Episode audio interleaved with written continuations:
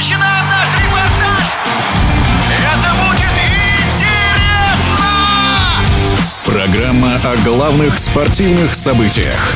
Спортивный интерес.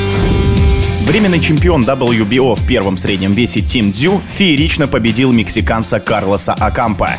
В главном событии вечера бокса, прошедшем в австралийском Бродбиче, Тимофею понадобилось всего 1 минута и 17 секунд, чтобы нокаутировать соперника в первом раунде.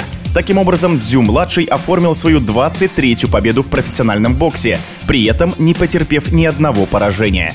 О прошедшем поединке в эфире спортивного радиодвижения рассказывает известный обозреватель Александр Беленький.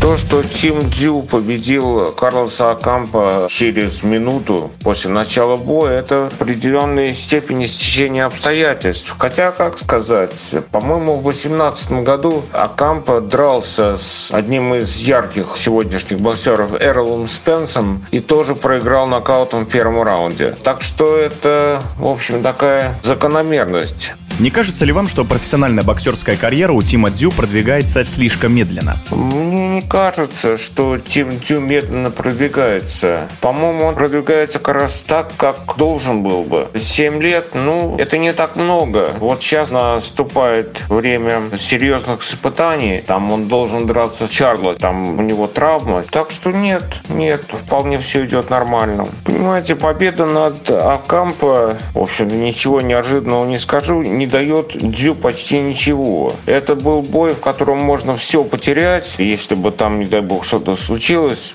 тебе об этом можно говорить. Но приобрести нет, нет. Я считаю, что не в первом раунде, так в четвертом, пятом Акампа обязан был упасть. Сейчас Зю ждет боя с Чарло. Поможет ли ему этот бой? Не поможет. Так что будем ждать боя с Чарло.